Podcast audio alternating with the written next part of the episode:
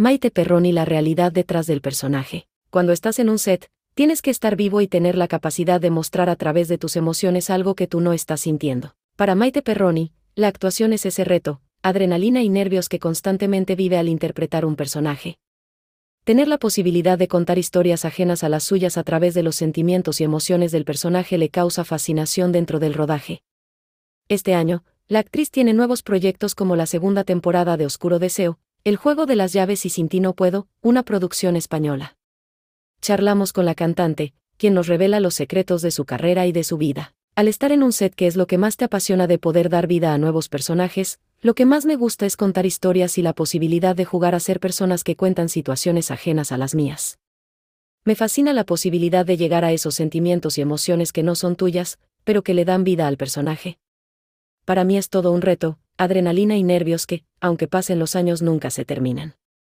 Cuando estás en un set, tienes que estar vivo y tener la capacidad de mostrar a través de tus emociones algo que tú no estás sintiendo. Oscuro Deseo fue un éxito en Netflix y se viene una segunda temporada. ¿Cuál fue el obstáculo y el aprendizaje más grande que te llevas de esta producción? Fue una producción en la que priorizamos trabajar en equipo.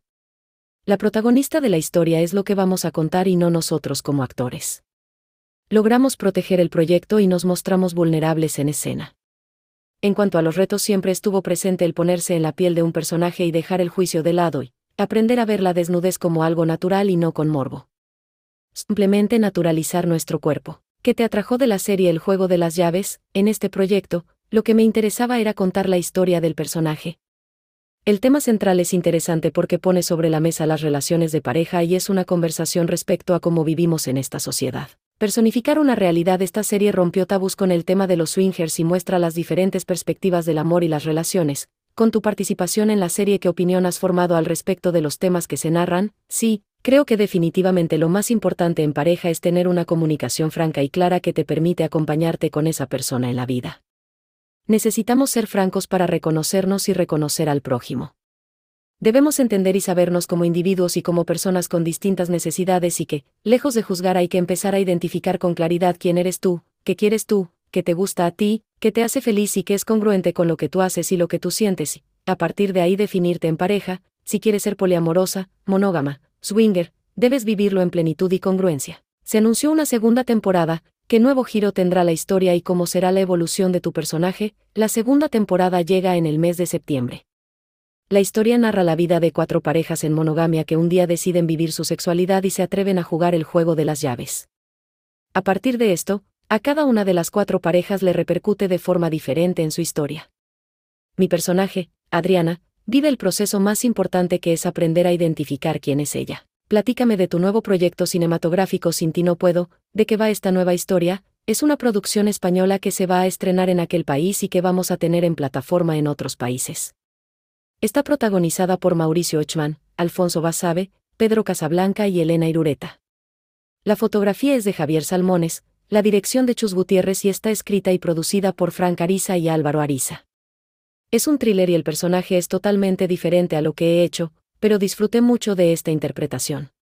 Aún no sé cuándo llegará esta producción a México, pero espero que sea pronto. La actuación y otros secretos jazz cantando en un grupo y como solista, actúas en telenovelas, cine y series, ¿En qué más te gustaría incursionar? Me gustaría producir mis proyectos y empezar a generar contenido.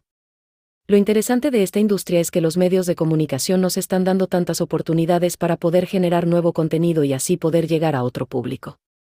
La manera de ver televisión se ha modificado, pero a su vez se convierte en un agente de nuevos proyectos. En un futuro me gustaría producir y prepararme para llegar a dirigir.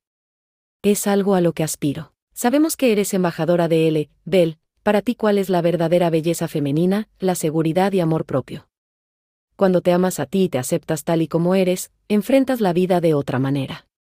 Para mí, la herramienta más importante es saber quién eres. Hoy, tengo mucho más claro que quiero y que no. La verdadera belleza es saber quiénes somos en cada etapa de la vida. ¿Hubo algún acontecimiento que te haya cambiado la vida y te convirtieras en una persona altruista? Han sido distintas etapas. Desde niña mis papás siempre nos inculcaron y nos llevaban de la mano a ser conscientes de agradecer lo que se tenía y compartirlo. Recuerdo visitar orfanatos y hospitales y brindar ayuda. La vida también te va llevando a distintas situaciones muy personales. Hace 10 años, mi mamá fue diagnosticada con cáncer de mama, Afortunadamente ya es una historia que se cuenta desde un lugar distinto, pero en su momento fue fuerte y fue una situación muy vulnerable. Era una enfermedad que había que vivirla y transitar desde un lugar diferente. Como has aprendido a escuchar tu voz interior en cada etapa de tu vida, esa voz interna me empezó a dar mensajes con tiempo, es algo que te va moviendo por dentro y para mí ha sido mi más grande aliada. Definitivamente es una guía y mientras más va pasando el tiempo descubres quién eres y aprendes a escucharla. En distintas etapas de mi vida, tanto profesional como personal me ha servido de radar para bien y para mal. Muchas veces no identificamos el porqué, pero, el tiempo te enseña el porqué.